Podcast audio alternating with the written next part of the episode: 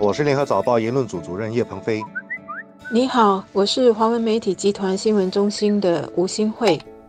李显龙总理利用出席联合国大会的机会，主持小国论坛晚会，并发表演说。小国论坛是新加坡在一九九二年就发起的组织，让人口少于一千万的国家参加，从最初的十六个成员增加到目前的一百零七个，遍布全球各地。推动这个论坛的成立，反映了新加坡外交思维的高瞻远瞩。一九九二年是冷战刚结束不久，世界从美苏对抗的两大阵营变成美国独霸的局面。虽然美国强调自由主义，维护自由贸易，但是任何和不符合美国国家利益的国家都有可能面对安全问题，特别是小国。所以在当时，新加坡提议成立这个论坛，就是希望能够团结小国，利用联合国的平台共同发声，保护彼此的利益。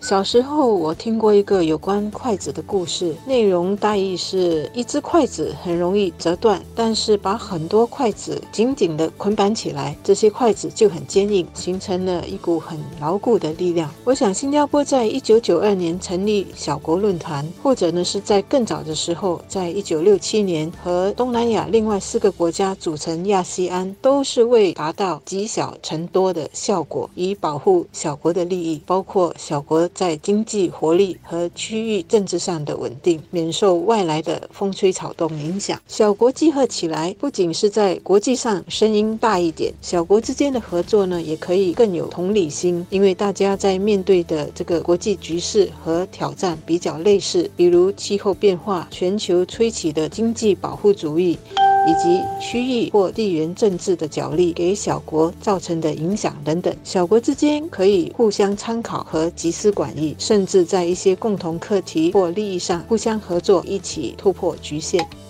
小国要在国际社会生存，必须有一个大前提，就是国际社会有一个基本的次序，大国愿意遵守次序，根据国际法律行事。当然，这背后还需要有超级大国作为担保，因为国际社会本质上就是一个弱肉强食的丛林社会，大国很容易就欺负小国。一九九零年，伊拉克萨达姆政权侵略和占领科威特，就是赤裸裸的例子。要不是因为科威特盛产石油，伊拉克的侵略影响了国际经济，美国也不会带头组织国际联军帮助科威特。的富国，这也是为什么李总理在演说里提到，小国没有办法主导世界的发展趋势。如果明天新加坡灭亡了，世界照旧运转，所以小国必须时刻保持警惕，要注意周边有哪些威胁，如何强化自己的国防力量，并且在外交上尽量团结其他的小国。这就是国际社会的现实，而且在历史上都有血迹斑斑的例子。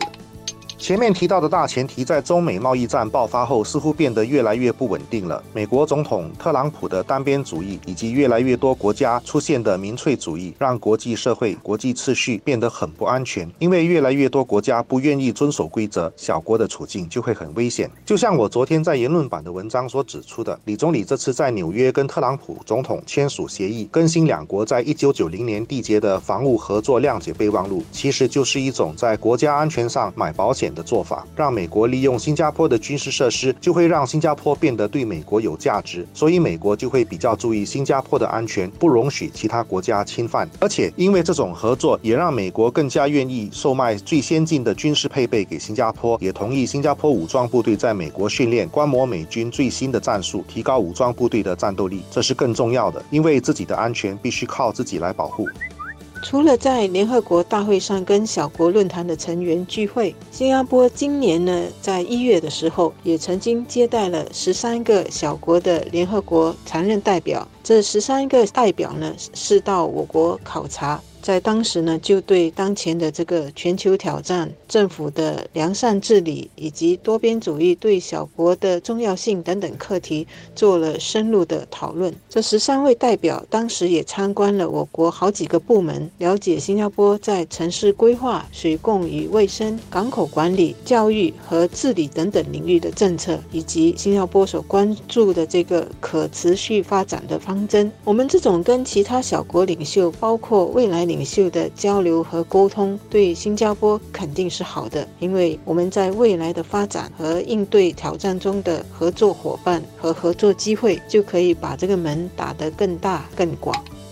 就如李总理所说的，小国没有太多犯错的空间，所以在外交上必须灵活警惕，联合其他小国组织论坛，共同维护联合国的作用，符合小国的共同利益。新加坡能够发起论坛，并吸引到上百个会员国加入，其实也反映了新加坡的国际影响力。团结就是力量，小国集合起来，维护联合国的机制，争取小国在国际平台上的权利和机会，是当前全球政治和经济都起伏不定的情况下更需要做好的工作。